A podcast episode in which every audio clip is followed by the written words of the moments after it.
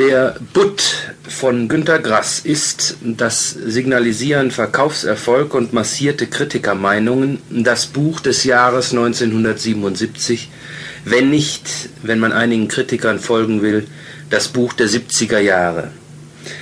Es gibt Elogen, die immer wieder den barocken, den meisterlichen, den geborenen Erzähler Grass feiern. Es gibt Kurioses wie die Klage des Ostholsteiner Anzeigers, der schreibt, Einige Passagen des Butt über die ostholsteinische Ostseeküste habe, haben fürchterliche Auswirkungen für unser Fremdenverkehrsgebiet. Und es gibt beim Lob der sprachlichen Meisterschaft scharfe Verrisse, wie den von Marie-Louise Janssen-Jureit in der Zürcher Weltwoche, die unter anderem schreibt, der Butt ist unter dem Anspruch, ein frauenfreundliches Buch zu sein, ein extrem frauenfeindliches, uneinsichtiges Buch, das nicht auf Analyse, Aufklärung, sondern auf Schauereffekte setzt und bürgerliches Publikum durch neue Tabubrüche faszinieren will.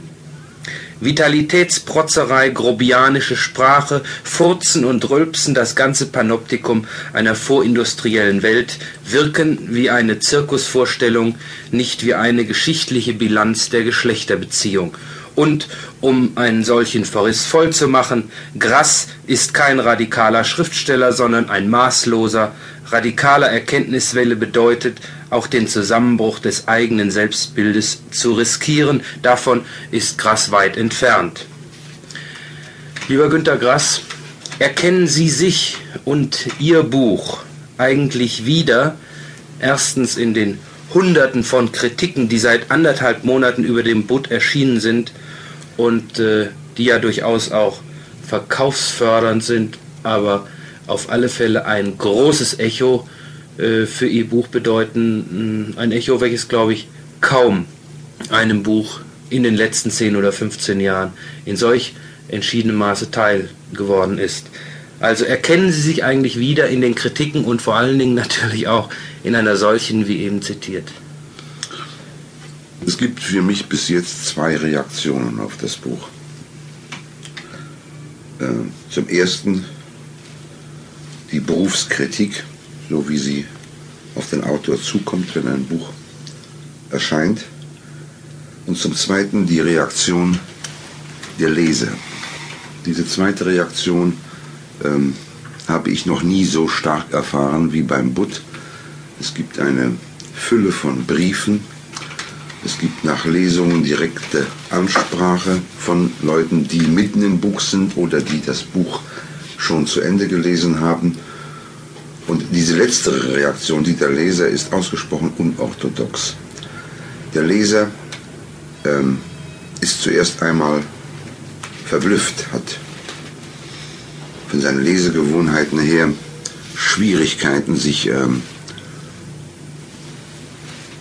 auf diese Form, Prosa, Gedichte dazwischen, Zeitaufhebung, Zeitraffung, die Zeitweil hm. des Ich-Erzählers über 4000 Jahre. Ich, das bin ich jederzeit. Ja, ich, das bin ich jederzeit. Aber das geht dann relativ rasch und dann beginnt der unorthodoxe Gebrauch des Lesers mit dem Buch.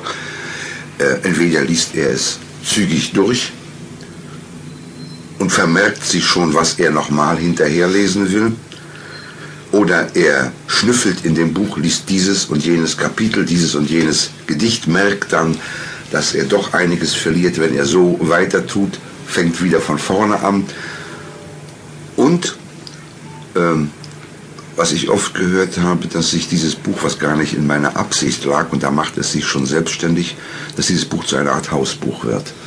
Das Buch ist gelesen worden, ähm, der und jener in der Familie hat es auch gelesen und dann wird ähm, bei bestimmtem Anlass bis zum Trivialanlass des Kochens ein einzelnes Kapitel äh, herausgenommen, sei es schonischer Hering, mhm.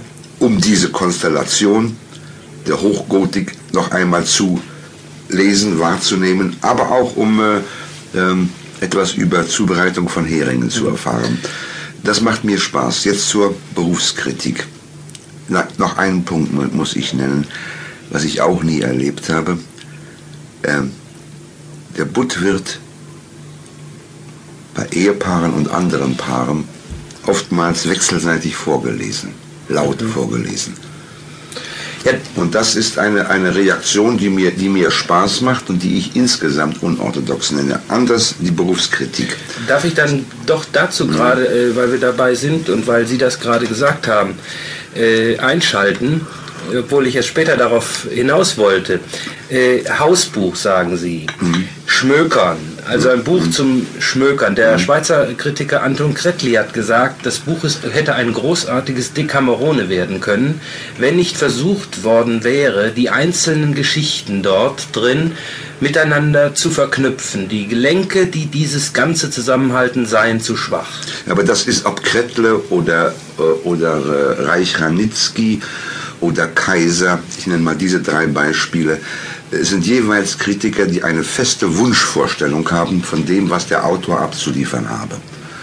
Ähm, und in allen Fällen, ob Kaiser sich nun selber rhetorisch fragt, hat der Autor einen neuen Zauberberg geschrieben oder Kretle sich äh, ein Decamerone wünscht, äh, ist das Unrecht dem Autor gegenüber, aber auch den Autoren gegenüber, die äh, entweder den Zauberberg oder das Decamerone geschrieben haben. Es sind mhm. in doppelte Missverständnisse. Ja, genauso in, wenig, wie sie ja wieder eine zweite Blechtrommel schreiben wollten. Genau, und, und, und die, die es von mir jahrelang gefordert haben, würden mich zu Recht verreißen, wenn ich es getan hätte. Ähm, überhaupt ist diese, ähm, ob positiv oder negative Kritik, dieses dauernde, der dauernde Rückverweis auf die Blechtrommel irreführend. Blechtrommel ist ein linear erzähltes, ganz auf den Ich-Erzähler bezogenes Buch ähm, und ist von der Form her